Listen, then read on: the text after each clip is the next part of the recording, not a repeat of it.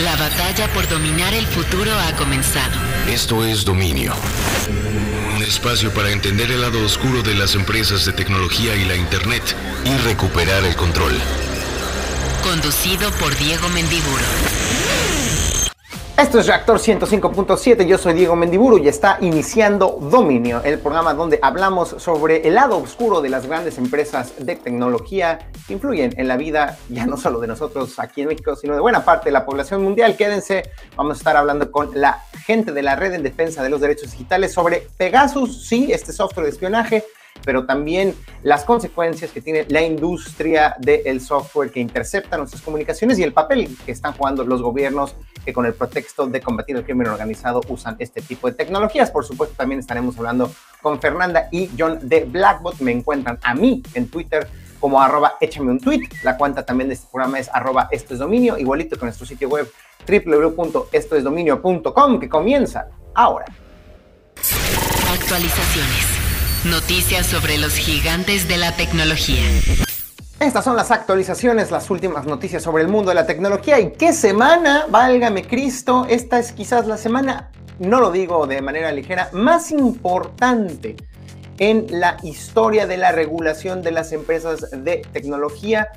Un momento clave, histórico potencialmente, para entender si podemos cambiar la tendencia que se inició básicamente cuando Google dijo vamos a utilizar los datos de las personas para bombardearlos con publicidad y hacer de eso nuestro modelo de negocio. Luego le siguió la gente de Facebook y básicamente buena parte de la Internet funciona así hoy en día y no solo funciona así, sino que es explotado principalmente este modelo por esas dos empresas que tienen un pedazo gigantesco, casi diría yo absoluto, de la industria de la publicidad en línea. ¿Y por qué decimos que esta semana es fundamental, potencialmente histórica, pues porque un grupo de eh, legisladoras estadounidenses presentó una propuesta de ley que se llama tal cual ley para prohibir la publicidad de vigilancia. ¿De qué se trata? Bueno, pues es una legislación que buscaría invalidar el modelo de negocio de Facebook y de Google,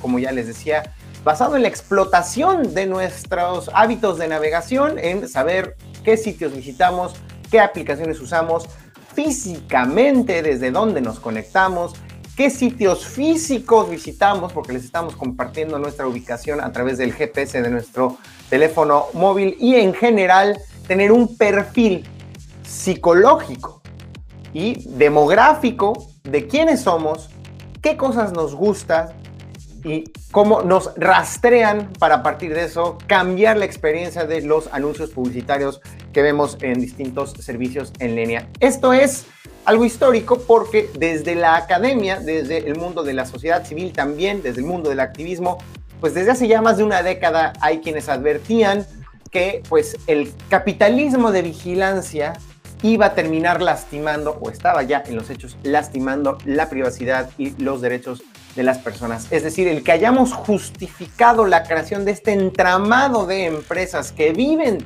de explotar nuestros datos, de, como les decía, saber todo lo que hacemos, lo que nos gusta. Y este es donde está lo tenebroso, lo escabroso y lo gacho.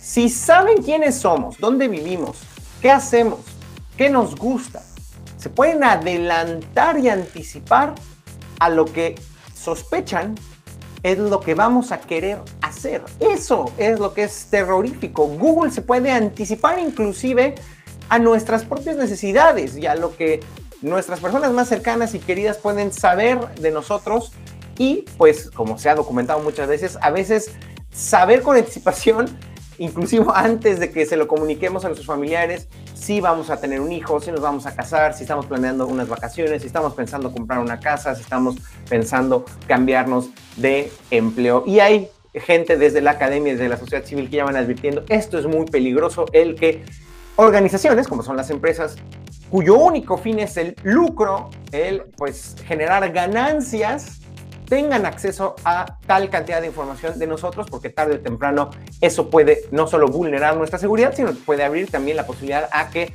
estos datos se utilicen de mala manera, como cuando, como cuando Facebook permitió que Cambridge Analytica, el Partido Republicano y la campaña de Donald Trump utilizaran esos perfiles publicitarios para enviarnos anuncios, enviarle a los potenciales votantes estadounidenses publicidad que terminó manipulándoles, transformando e influyendo en su opinión sobre quién debería de ser el presidente eh, de los Estados Unidos allá en ese ya suena lejano 2016. Entonces ya tenemos todos los ingredientes, la teoría de quienes decían esto es un peligro, tenemos los hechos, efectivamente eh, desde 2016 y como lo hemos visto en otras partes del mundo, es perverso el nivel de manipulación que pueden tener las empresas de tecnología y quienes se publicitan en ellas gracias a la brutal e interminable cantidad de datos que explotan de nosotros. Y tenemos el último ingrediente que es el poderío, el absoluto control que estas empresas de tecnología tienen, insisto, no solo de sus mercados, no solo de sus industrias,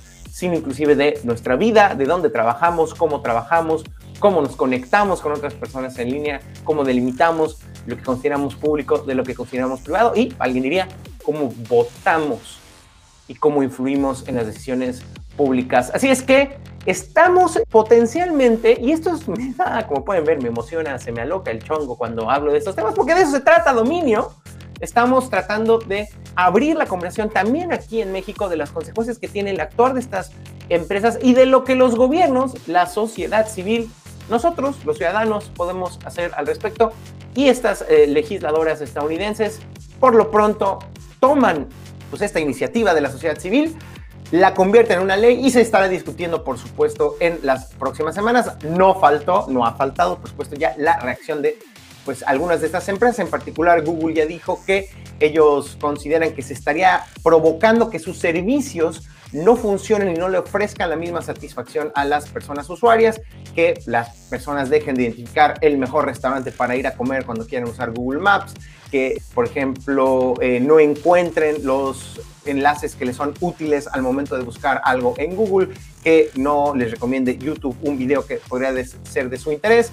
Y no solo eso, ustedes están utilizando, por supuesto, la carta de que si nosotros, ellos dicen, Google, y seguramente será también el discurso de otras de las grandes empresas de tecnología, descuidamos nuestra capacidad de innovación o la lastimamos a través de legislaciones que impidan la recolección de datos o que impidan el continuo crecimiento de nuestro modelo de negocio, alguien más lo va a hacer. Un potencial enemigo del país, de los Estados Unidos, es decir, de alguna manera están sugiriendo que China u otras potencias hostiles hacia el gobierno estadounidense podrían tomar ese papel y llenar ese hueco que podrían dejar las grandes empresas de tecnología si se aprueba una legislación como esta que, insistimos, no solo afectaría la recolección masiva de datos, sino que lastimaría el negocio de Google y Facebook. O sea, si esta ley se aprueba, señores y señores, ¿Quién sabe cómo haría dinero Facebook y Google de ahora en adelante? Tendrían que cambiar sus modelos, empezarnos a cobrar suscripciones por utilizar Facebook, suscripciones por buscar en, Google por cada resultado que nos salga. No lo sabemos, ese es un lado extremo, un punto intermedio que sí está contemplado en la propuesta de leyes. Tranquis, no es que por completo dejes de mostrar anuncios hechos a la medida de las personas, simple y sencillamente no vas a poder recolectar tanta información y tantos datos a nivel granular, pero sí de manera contextual. Es decir, si yo me meto a buscar en Google cómo cambiarle un pañal a un bebé, no necesitan saber que efectivamente yo ya tuve un bebé o que busqué en Amazon libros sobre cómo criar a un bebé o eh, que sepan que busqué en Google nombres para bebés. Basta con que sepan que estoy leyendo un artículo sobre cómo cambiarle el pañal a un bebé para que me anuncien eh, productos eh, para bebés. Está interesantísima esta discusión. En mi opinión es muy poco probable que se apruebe esta ley justamente bajo el argumento de que, pues imagínense el discurso el gobierno de Estados Unidos lastima el crecimiento de sus más representativas, emblemáticas e innovadoras empresas de tecnología. No creo que suceda, no creo que pase, pero el simple hecho de que haya llegado al Congreso estadounidense esta iniciativa para prohibir el capitalismo de vigilancia, para prohibir eh, la publicidad de vigilancia, es histórico, es uno de los signos de nuestros tiempos y para mí es un deleite estar discutiendo y explicando estos temas aquí en Reactor 105. Actualizaciones. Noticias sobre los gigantes de la tecnología. ¿Y qué dijeron? Diego ya se aventó una nota de 10 minutos, con esto termina el programa. Pues no, porque la otra noticia bomba y que también vamos a analizar desde un punto de vista político-económico es la adquisición de eh, Microsoft que compra, saca la chequera, parece que tiene una chequera interminable la gente de Microsoft y adquiere ahora Activision Blizzard por la friolera de 68 mil millones de dólares. Bueno, ustedes se preguntarán, ¿y estos compadres de Activision Blizzard qué hacen? Bueno, es una de las más grandes editoras de videojuegos. Producen, o mejor dicho, tienen estudios de desarrollo de videojuegos que cubren, o hasta ahora, cubrían todas las plataformas, computadora, Xbox, PlayStation, inclusive algunos títulos en, las consolas de Nintendo y principalmente en términos del negocio, también títulos para eh, dispositivos inteligentes, para teléfonos celulares. Pero si cualquiera de ustedes ha jugado uno de los títulos de Call of Duty, World of Warcraft, StarCraft, Diablo, Overwatch, pues esos son títulos cuya propiedad intelectual pertenece a la gente de Activision Blizzard, por lo tanto, la lana que ustedes se gastan en comprar estos juegos o en adquirir algún paquete de suscripción o eh, bien virtual en alguno de estos mundos eh, digitales, pues le están dando de alguna otra manera dinero a Activision Blizzard y espera Microsoft que dentro de unos meses, años, y ahorita explicamos por qué decimos años, también esa lanita venga a enriquecer el emporio de la empresa fundada por Bill Gates. A ver, ¿por dónde analizar esto? Hay muchos ángulos. El primero es que Microsoft tiene una cantidad brutal de dinero. Ya habíamos dado en este espacio a conocer que hace unos meses compraron a la gente de Bethesda, que también es un gran estudio de videojuegos con grandes títulos como Bioshock y otros tantos. Y claramente esto evidencia pues una tendencia de Microsoft acaparando a los principales estudios de desarrollo de videojuegos y a las principales casas que publican videojuegos con el objetivo de volverse un monopolio. No le demos más vueltas. Este es un momento clave porque la industria de los videojuegos está en transición de un modelo en donde se nos vendían cajas. Vamos a la tienda y pedimos una caja con un PlayStation 5, una caja con un Nintendo Switch, una caja con un Xbox.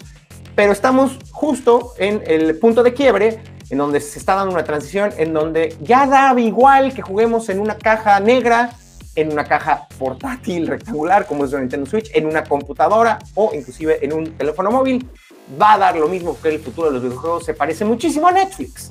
Se parece mucho a estas plataformas de streaming, de transmisión de eh, video en línea, solo que ahora pues eh, van a ser los videojuegos los que podamos jugar con el simple hecho de tener una conexión a internet y un dispositivo que nos pueda mostrar una imagen de alguna manera. Ese es el futuro.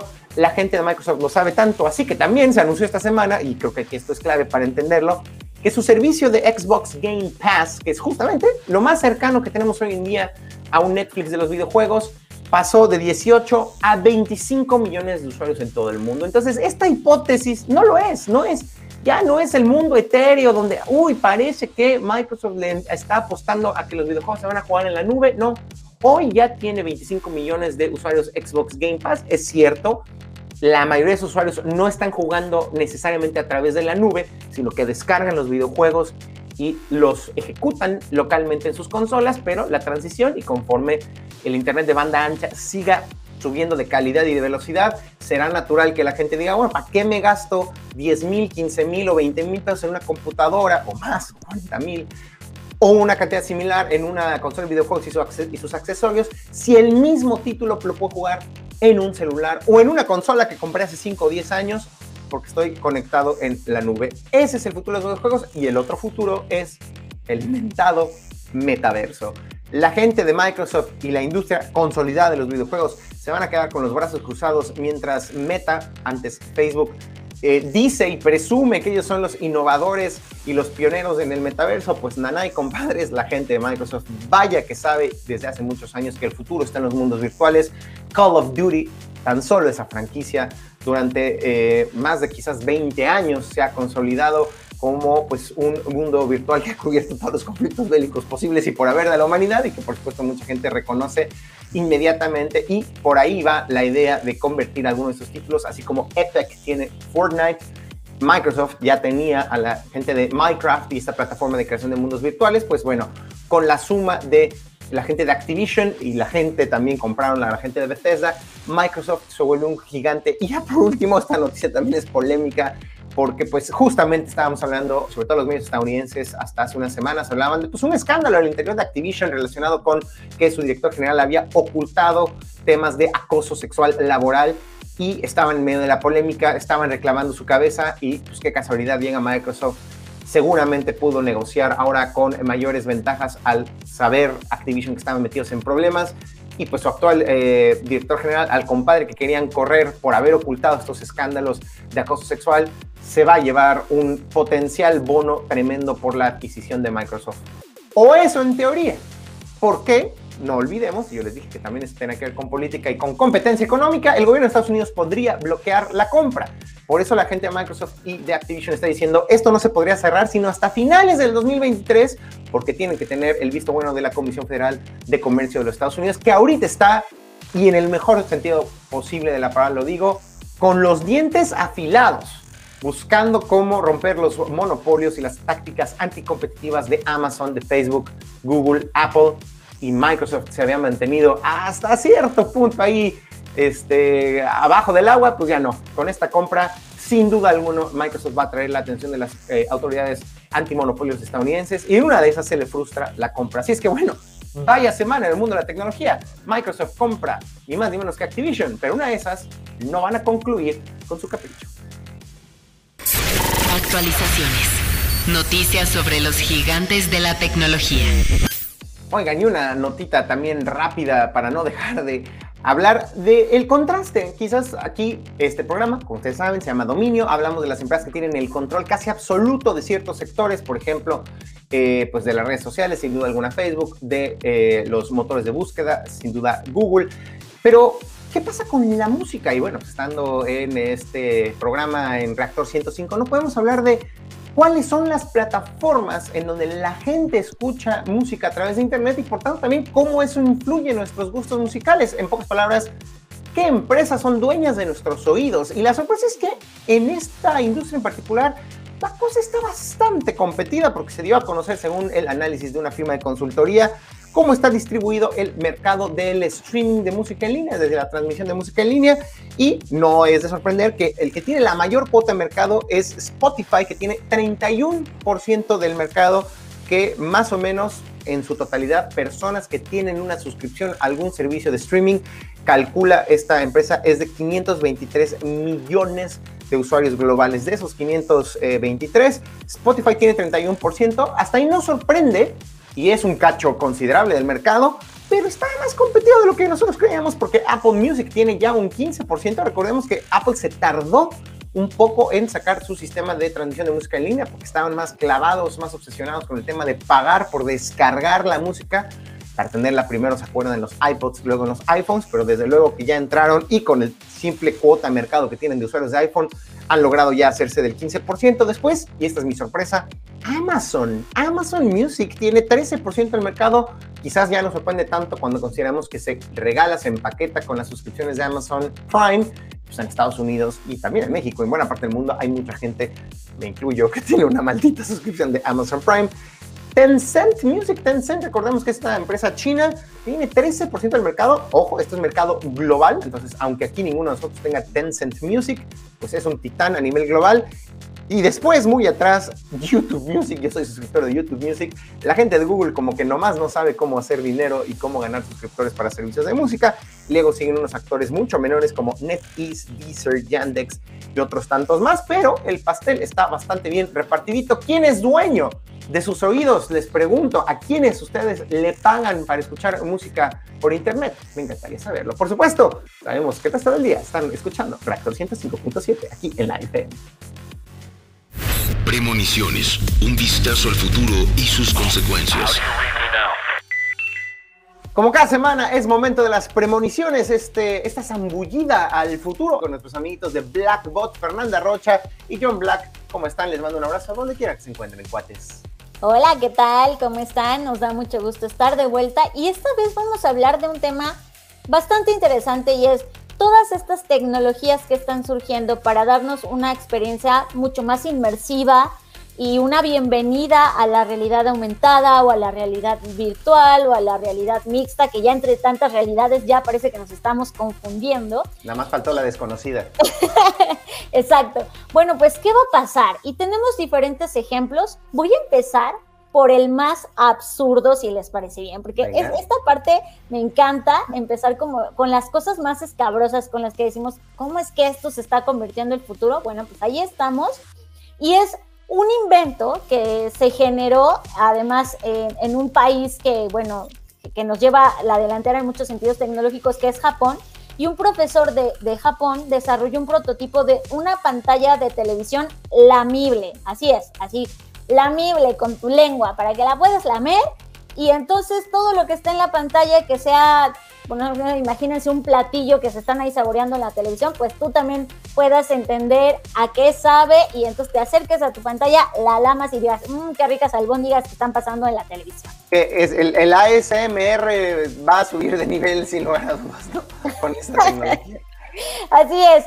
Entonces, pues al final del día esto que parece, les decía, absurdo, pues es, un, es, es, algo que inclusive se quiere llevar al mundo comercial. De hecho, ya, se, ya el grupo de estudiantes y el profesor que hicieron este proyecto dijeron, mira, esto costaría 100 mil yenes, que eso es entre 17 y 18 mil pesitos mexicanos, para llevar este proyecto a una versión comercial. Y la intención, de acuerdo a lo que ellos han publicado en diferentes medios, es pues que podamos tener esta experiencia sensorial con sabor incluido y que ya no solamente estemos viendo imágenes, sino también podamos lamer las imágenes. Por si faltaba una buena idea para compartirnos los gérmenes con las personas que están a su alrededor, ¿no, John? Es, es, es muy ridículo, ¿no? De repente ver que, ¿para qué pones tanto tiempo en algo que, que bueno, todavía, no, se nos ocurre, a lo mejor en combinación con un visor de realidad virtual y, no sé, compadre, eh, eh, algo, algo se les ocurrirá. Recuerdo algunos ejercicios del cine donde en algún momento también intentaron colocar olores, ¿no? Y, había cines de experiencia aumentada en los, en, Disney, en Disney World, yo me acuerdo hace ya como 15 años, yo creo, pero yo creo que todavía sigue ese juego. Había una experiencia padrísima del pato Donald y había un momento en donde cocinaba un pie, entonces prendía el horno, sentías el calor y luego terminaba el pie listo y toda la sala de cine olía pie. La verdad es que sí estaba bien suave. Sí, creo que se, llamaba Magic no sé qué, era una, tecnología que estaban... Sí, era interesante, pero hasta ahí, ahora con tu lengua ponerlo, quién sabe. Pero miren, lo que estamos hablando al final, Diego, es este, este tema de cómo ahora en este mundo de la post-verdad, ¿no? Ahora estamos hablando de la post-realidad y yo tengo un ejercicio comercial de que está ocurriendo.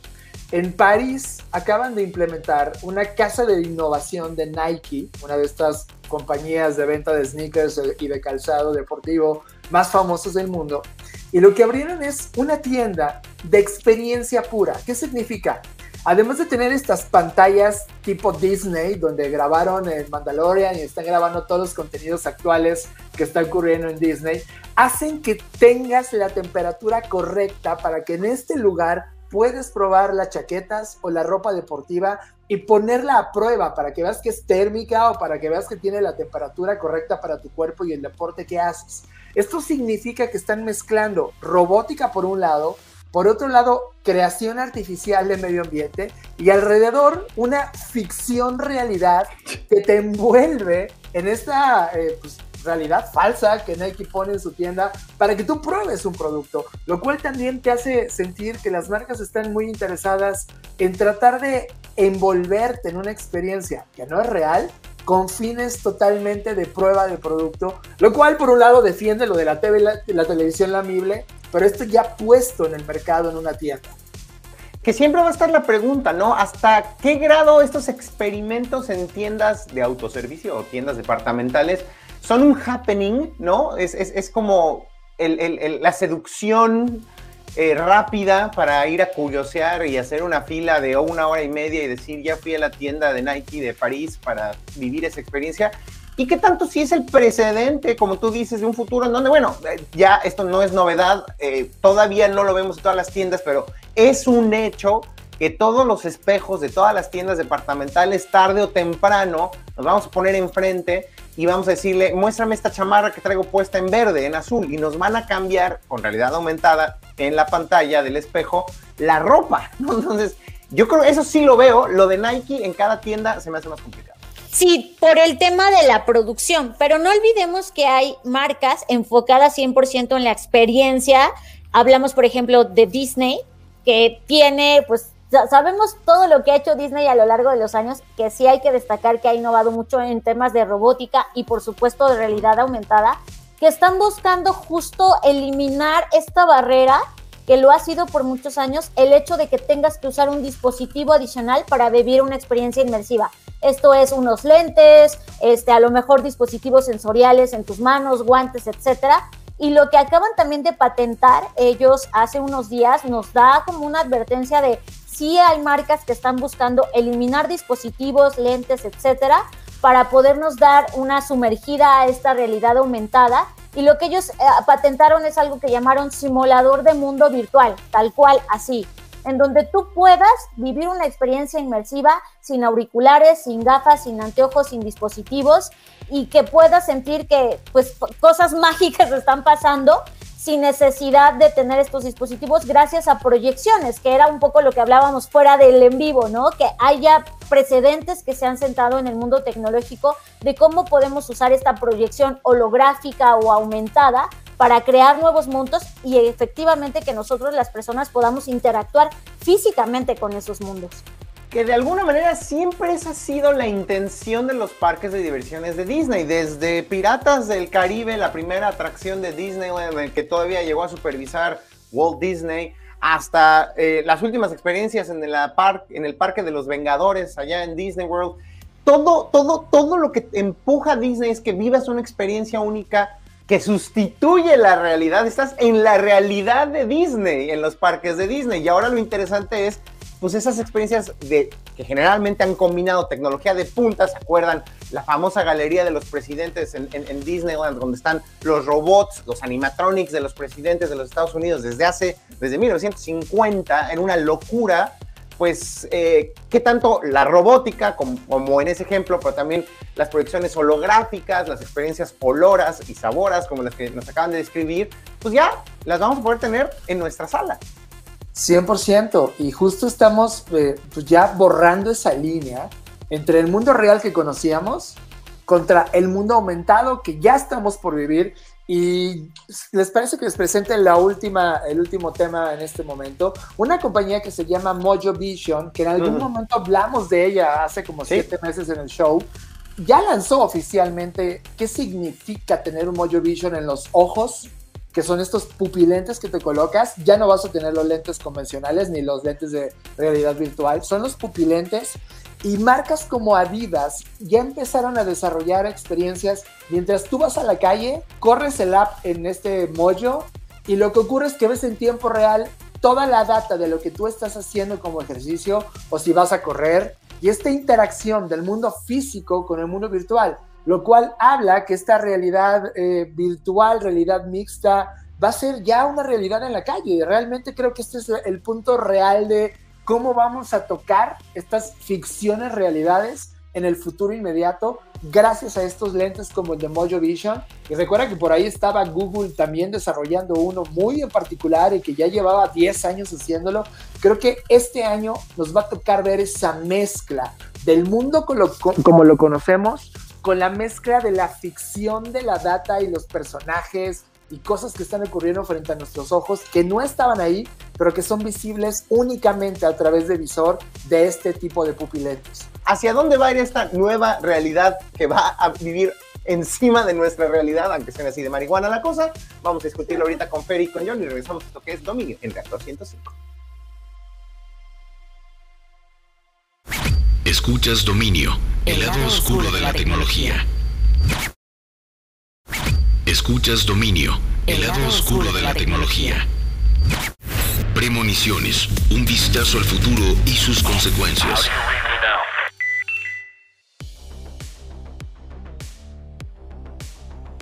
Y estamos de retache con nuestros amigos de Blackbot, expertos en el futuro de la humanidad, ya casi casi de las anticipando las cosas que se van a meter a nuestras vidas y que tienen que ver con la tecnología, eh, Fernanda Rocha y John Black de Blackbot, y estábamos hablando de cómo la tecnología ya va a permitirnos modificar la realidad, mostrarnos otras arquitecturas, otros espacios comunes, anuncios, ropa, inclusive, inclusive ambientes como el invierno, el verano, encima del mundo real a través de pupilentes, a través de proyecciones holográficas, de proyecciones en los muros de nuestra casa, robots, eh, en fin, la cosa está interesantísima. John Fer, ¿cuál es la distopía y cuál es la utopía de estas tecnologías? Pues mira, vamos por la distopía, que siempre es más sencillo imaginarla.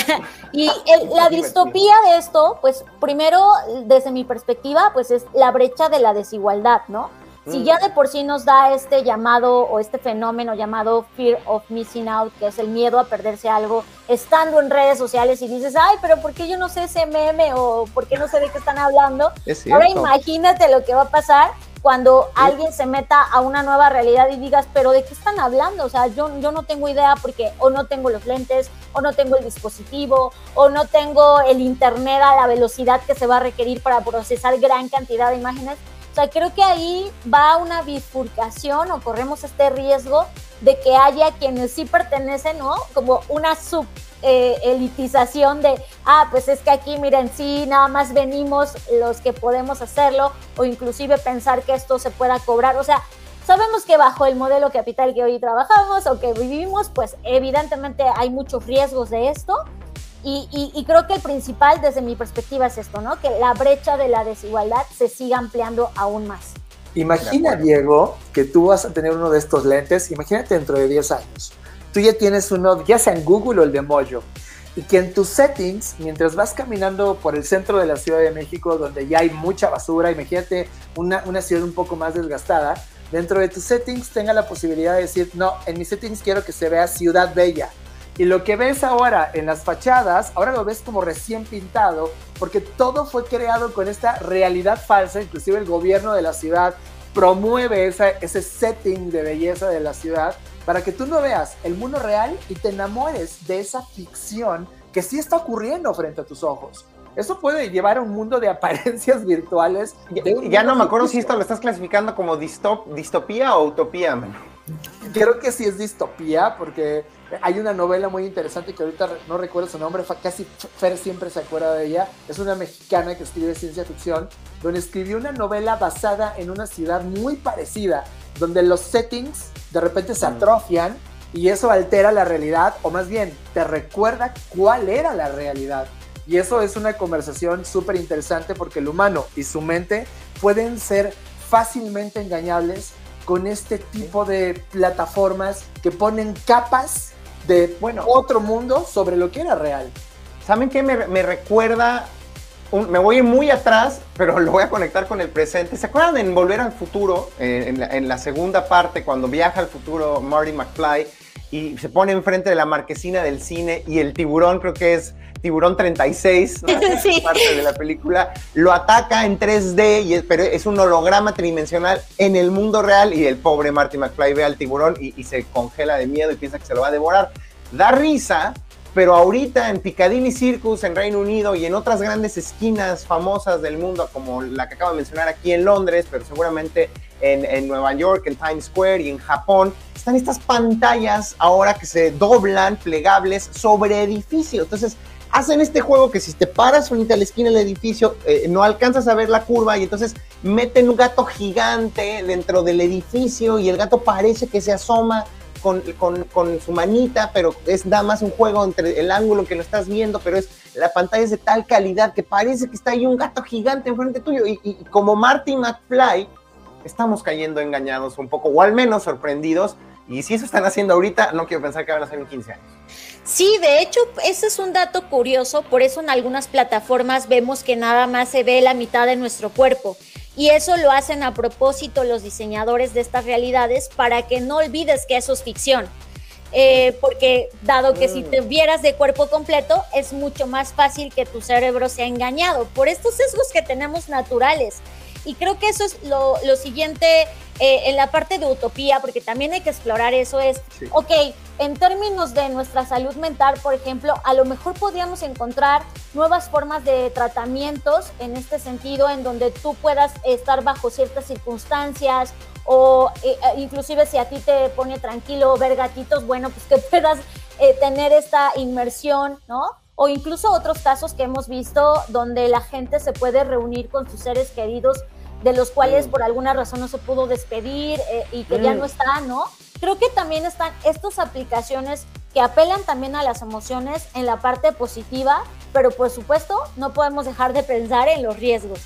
Una utopía para mí es el mundo de los videojuegos. Imagínate, Diego, que tú te pones tu playera y tu, y tu playera tiene un filtro de este tipo de realidad y nos salimos a jugar League of Legends o World of Warcraft a la calle y las misiones, el videojuego es la calle, pero tú y yo en nuestros ojos estamos viendo a nuestros avatares y los monstruos y nuestras armas virtuales para competir en la calle contra otros que ya tienen el mismo juego y los mismos lentes. Es un nivel de interacción en un videojuego que antes se jugaba en una pantalla y que ahora se puede convertir. Seguramente estabas pensando en lo mismo, ¿no, Fer? Que ahora están poniendo estos como contenedores que parecen eh, desde una perspectiva viéndoles de frente como puertas falsas y abres una puerta falsa y te conecta a una persona frente a un dispositivo o una instalación artística, como le quieran llamar, similar en Bogotá, Colombia, o en Croacia, o en Tokio, donde tú quieras, y te parece que te estás topando con una persona al azar en otra parte del mundo con una pantalla de tal calidad 4K que parece que está frente a ti, ¿no? ¿Cómo engañas al cerebro parece que te estás teletransportando a otro país, abriendo además la, la, fisicalidad de una puerta, de una cortina que abres y que mágicamente te muestra otra realidad. Eso suena bonito.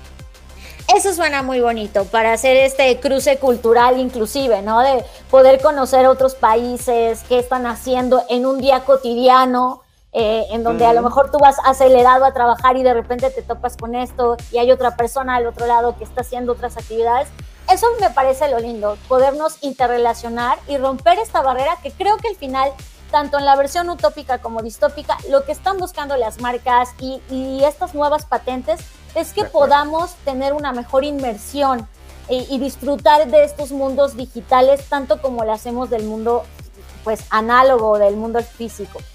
Buenísimo. John Fer, la gente que quiere seguir escuchando estas cosas futuristas, ¿dónde lo puede hacer a lo largo de la semana? Tenemos un podcast llamado Creative Talks Podcast, disponible en todas las plataformas donde escuches podcast y un segundo donde reseñamos libros de innovación que se llama Bookshake. Una vez al mes lo publicamos, así que pueden escucharnos por ahí. Buenísimo. John Fer, les mando un abrazo donde quiera que se encuentren. Nos vemos en el futuro. Bye. Interacciones. El debate de la semana con expertas en tecnología. Como cada semana es momento de las interacciones, esta sección aquí en Dominio, donde hablamos con personas expertas sobre todo de la relación entre tecnología y derechos humanos y también de derechos de todas las personas consumidoras en línea, de todas las personas que quieren saber un poco de qué va el futuro y cómo se relaciona con nuestra vida cotidiana. Y en esta ocasión nos acompaña Pepe Flores de la Red en Defensa de los Derechos Digitales y vamos a hablar del cochino Pegasus, que no se va, hierba mala nunca muere y como la maldita pandemia sigue dándonos dolores de cabeza. Pepe, bienvenido. Cuéntanos qué es lo más reciente que sabemos de Pegasus y cómo nos afecta aquí a los compas mexicanos y del mundo mundial. ¿Cómo estás, querido Pepe? Bienvenido. Hola, Diego. Muchísimas gracias por abrirme el espacio.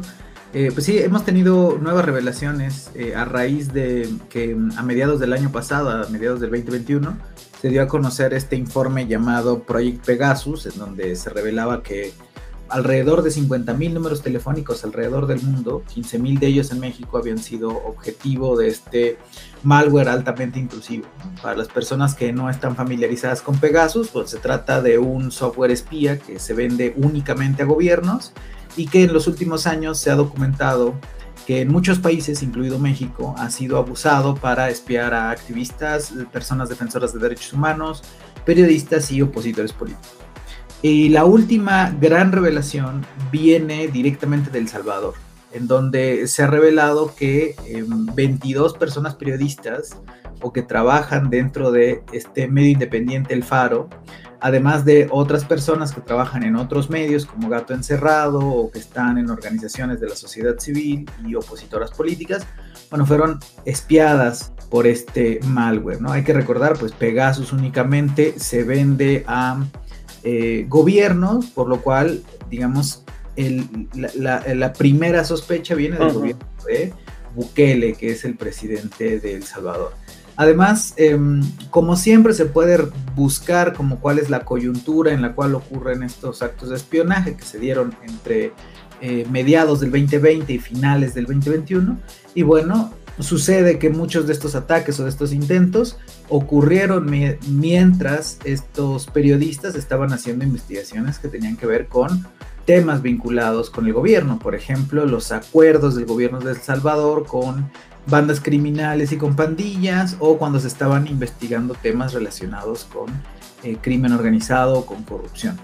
Algo que llama muchísimo la atención y que nos afecta aquí en México es que una de las personas que fue objetivo de este espionaje es el periodista Daniel Lizárraga. Daniel Lizárraga tiene un, récord nada, nada em, envidiable, que es haber sido espiado dos veces con Pegasus, primero durante el gobierno de Enrique Peña Nieto aquí en México y ahora en el 2021, eh, justo después de que fue deportado de El Salvador por unas irregularidades migratorias por parte del, gobierno de ese país. Bueno, inmediatamente después de que es eh, deportado a México, este editor termina también siendo espiado en este caso.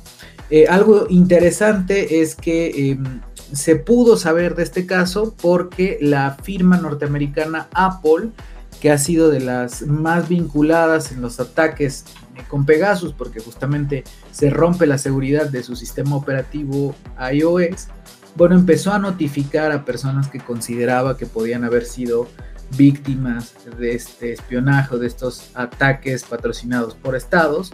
Y gracias a eso es que los periodistas del Faro se enteran que podían haber sido infectados. Después el Citizen Lab junto con eh, otras organizaciones de la sociedad civil, hacen el análisis forense y se dan cuenta que en efecto, si calculamos el total, son al menos 35 personas en este nuevo caso que ya se eh, reveló, mi querido Diego.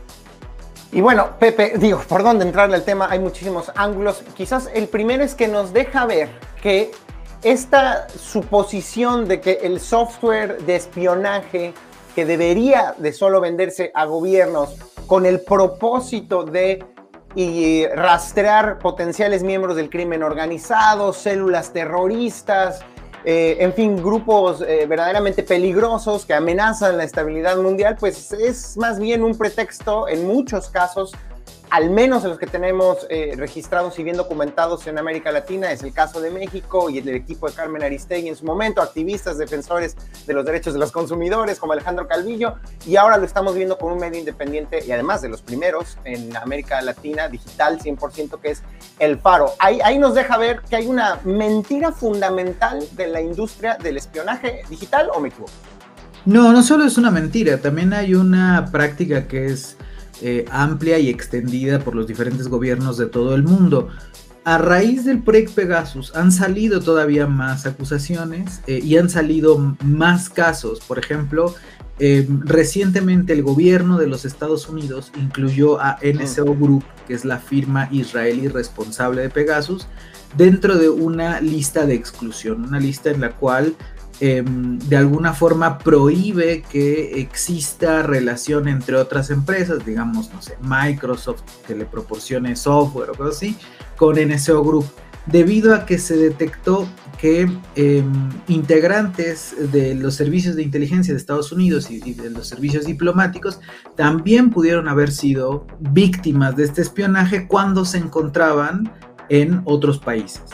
Otra cosa que también ocurrió es que eh, se reveló que el gobierno de Polonia también adquirió Pegasus. Eh, Polonia pasó por unas elecciones el año pasado y en el contexto electoral también se reveló información sensible acerca de las personas candidatas y bueno, ahí es donde surge también la sospecha de cómo está siendo utilizado eh, Pegasus en estos ardides de, espionaje político, de espionaje a la oposición. También se han dado nuevos casos en países como Yemen, en países sobre todo eh, del Medio Oriente, en el caso de Jordania, donde también activistas, sobre todo activistas mujeres en defensa de derechos sexuales y reproductivos, bueno, también han sido víctimas. Entonces, lo que encontramos aquí es que es un tema extendido, global, que en realidad esta herramienta, al tener capacidades de intrusión tan potentes, pues es prácticamente imposible para cualquier gobierno, por más que se diga democrático, resistir la tentación de utilizarlo para sus propios fines. Lo que nunca se ha mostrado es en realidad que se ha utilizado en contra del crimen organizado o del terrorismo, por el contrario, de lo que abunda y abunda y sigue y seguirá saliendo información es acerca de cómo ha sido utilizado en contra de personas que son eh, básicas dentro de una democracia, como pueden ser los integrantes de la sociedad civil, los periodistas, los activistas, entre otros. Me voy a desviar un poquito de nuestro tema, Pepe, porque acabas de mencionar algo que me parece crucial y a ver si estás de acuerdo con que es quizás uno de los grandes temas en los que, más allá de decir, bueno, ya pasó Pegasus, seguimos adelante, no, se inserta en la conversación mundial de que los estados, los gobiernos, específicamente algunos gobiernos, con el pretexto de la seguridad nacional, están por un lado adquiriendo este software de espía o por el otro librando una batalla en contra de la encriptación. Y es esta característica fundamental de muchos, eh, sobre todo servicios de mensajería, de, por así decirlo, revolver los datos, hacerlos ilegibles para personas que quieran interceptar una llamada o eh, una conversación a través de mensajes de texto. Y en Reino Unido, donde yo me encuentro, lanzaron una campaña férrea porque hay un grupo de gente en el gobierno que está diciendo es que los pederastas, es que el tráfico de imágenes de personas menores de edad en los servicios de mensajería se tiene que detener y la encriptación es mala porque nos impide tener acceso a esas conversaciones. Ese es un poco el tema también, ¿no, Pepe? Como hay toda una industria que, está como volviéndonos a todos potenciales criminales y con ello encontrando un pretexto para vulnerar nuestra privacidad, ¿no? Sí, justamente, eh, es un tema también vinculado, no nada más esta vigilancia focalizada o este espionaje que ocurre contra estos perfiles, ¿no? como hemos, hemos dicho, también hay una lucha por el debilitamiento del cifrado. Eh, ¿Qué quiere decir esto? Quiere decir que las personas cuando utilizamos nuestros dispositivos podemos protegernos a través de capas justamente de encriptación. Quiere decir que solamente nuestras terminales, solamente nuestros móviles son capaces de descifrar los mensajes que enviamos mientras viajan digamos, de un WhatsApp a otro WhatsApp o viajan de un correo cifrado a otro correo cifrado, si son interceptados, lo que va a encontrar la persona que los intercepte va a ser texto ilegible. Lo que está ocurriendo es que muchos gobiernos y muchas agencias de seguridad dentro de estos pretextos de tenemos que combatir el tráfico de, imágenes de menores, tenemos que combatir el crimen organizado, que son cosas legítimas, eso hay que decirlo, no es ilegítimo tratar de combatir eso, pero dentro de esos objetivos lo que dicen es, denme estas herramientas súper poderosas a través de las cuales yo voy a poder romper cualquier tipo de candado o de protección pudiera salvaguardar la privacidad de las personas. También está ocurriendo eh, esta batalla en otros frentes, también está el tema con Apple, que hace no, no mucho sufrió justamente un, revés porque quiso implementar un eh, sistema que pudiera detectar eh, ciertos contenidos de las imágenes desde el dispositivo. Entonces, si tú le tomas una foto, recibes una foto, eh, lo que quería Apple es, bueno, yo voy a cotejarla con esta otra eh, base de datos de, imágenes potencialmente eh, marcadas como, como dañinas o, vinculadas con casos de, pornografía infantil, por ejemplo, para borrarlas de tu teléfono y para denunciarlas. El problema es este tipo de herramientas que suelen ser bien intencionadas, suelen tener repito, este interés legítimo de, prevenir ciertos delitos, terminan siendo muchísimo más problemáticas eh, de lo que aparentan, ¿no? Porque el día de mañana, Apple, que es una empresa que reciba presiones de un gobierno como el chino, como el gobierno ruso, en donde entonces no se trata nada más de que, ah, bueno, voy a cotejar contra esta base de, de datos donde hay fotografías que están involucradas en este tipo de delitos, también vamos de pronto a cotejarlo con personas, por ejemplo, si hay expresiones de la, de la comunidad LGBTIQ, que haya algún tipo de expresiones de disidencia, que es algo que ha pasado y está pasando en China, ¿no? Entonces hay que tener mucho, mucho cuidado con las capacidades de vigilancia estatal. No solamente se reduce a el que yo pueda tener acceso o no a un software espía, a un software de vigilancia, también tiene que ver con otras capacidades eh, como pueden ser justamente estas, ¿no? Cómo pueda yo tener acceso a romper el cifrado de un dispositivo, cómo pueda yo tener acceso a leer ciertos contenidos que están alojados en eh, nubes de, empresas, e incluso también aquí en México hace no, no, no poco se ha revelado el uso también de estos IMSI catchers o antenas falsas, que son estas antenas que recogen la información de cualquier teléfono que esté dentro de su rango. No sé, vamos a suponer que haya una, un IMSI catcher en el zócalo de la Ciudad de México. Bueno, cualquier persona que pasa por ahí haya o no haya cometido o esté vinculada a alguna actividad criminal o delictiva o sospechosa, va a acabar, van a acabar sus datos siendo recopilados y probablemente malversados. Entonces, sí es un peligro, eh, ya no digo latente, es un peligro real estas capacidades de vigilancia en manos de los estados, en tanto no existe una regulación de cómo adquirirlas, de bajo qué em, momentos usarlas, e incluso la discusión global ahorita es, deberíamos ponerle pausa a esto antes de que nos arrepintamos todavía más de estar utilizando estas tecnologías. Pepe, te pregunto, eh, ¿qué hacemos los ciudadanos, los mexicanos, los salvadoreños, los británicos para parar esta andanada de los gobiernos que con el pretexto de la seguridad nacional están vulnerando nuestra privacidad? Y creo que también un poco se relaciona también con un tema de impunidad. ¿Qué hacemos con los que ya compraron ese software y ahorita andan ahí en una playa israelí seguramente tomando el sol o algo así? Yo creo que se parece mucho a, a la discusión respecto de qué rol debemos tomar Em, sobre el cambio climático o qué rol debemos tomar sobre la prevención ecológica, ¿no? Parece de pronto que las soluciones individuales no alcanzan, ¿no? No, va a alcanzar con que yo deje de usar popotes para que se detenga esto, lo que tengo que hacer es presionar para que los grandes contaminantes dejen de hacerlo, ¿no? Eh, dejen de, de, tirar desechos a los ríos, dejen de mandar de forma indiscriminada emisiones de carbono a la atmósfera. Pasa exactamente lo mismo con la industria de la vigilancia. Lo que tenemos que hacer es articularnos, es hacer estas acciones colectivas a partir de el esfuerzo justamente de organizaciones de la sociedad civil, pero también de la presión política, de entrada para que exista regulación, porque no hay, no hay regulación en muchos casos, pero para que exista una regulación congruente, para que haya una regulación respetuosa de los derechos humanos, para que replantemos el momento actual en el que vivimos en torno a la vigilancia. De pronto puede parecer muy abrumador, puede parecer descorazonador, porque muchas personas dicen, bueno, ya así es el mundo, así se volvió, ya no se puede hacer nada. No, hay que, hay que pensar que hace unos años, hace tiempo, esto no era así. Y que no es un costo inherente o no es una moneda de cambio de tener capacidades tecnológicas a la palma de nuestra mano sino que podemos mediante justamente este diálogo abierto, este diálogo franco, esta presión hacia las decisiones políticas, empezar a decir, yo no quiero que el mundo siga hacia allá. Y lo primero que tenemos que hacer es hacer que se rindan cuentas, primero por parte de los gobiernos que adquieren estas tecnologías, por qué la estás comprando, cuánto estás gastando, eh, como tú dices, en casos de corrupción y en casos de, de malversación, se deslinden las responsabilidades correspondientes y después o en paralelo también empezar a observar a las empresas y decir, esto ya no es rentable. Y, el mensaje sí llega. Y me gustaría cerrar con una nota relativamente positiva que tiene que ver con que NSO Group a partir de eh, todos estos escándalos no se ha podido recuperar.